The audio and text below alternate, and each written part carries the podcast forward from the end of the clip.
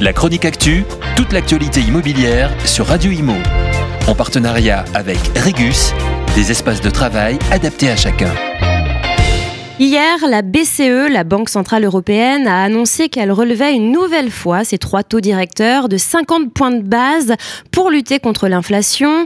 Inflation qui devrait rester trop forte pendant une période trop longue, selon Christine Lagarde, la présidente de la BCE. Avec cette augmentation de ces taux, la BCE espère un retour au plus vite de l'inflation à 2%.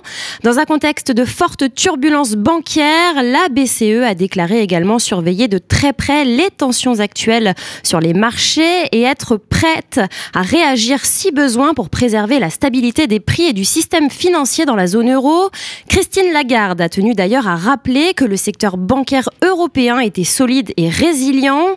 Enfin, les nouvelles projections macroéconomiques de la BCE ont été dévoilées. Elle table sur une inflation à 5,3% en 2023, 2,9% en 2024 et 2,1% en 2025. Cependant, la présidente présidente a précisé que ces estimations ont été calculées avant ces nouvelles tensions sur les marchés financiers qui rendent ces prévisions plus incertaines.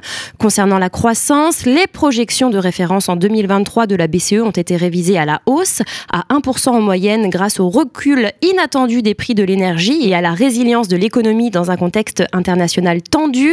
La BCE s'attend à une croissance autour des 1,6% en 2024 et 2025, soutenue par un marché du travail résistant une confiance qui revient et une augmentation des revenus. La chronique actu, toute l'actualité immobilière sur Radio Imo. En partenariat avec Regus, des espaces de travail adaptés à chacun.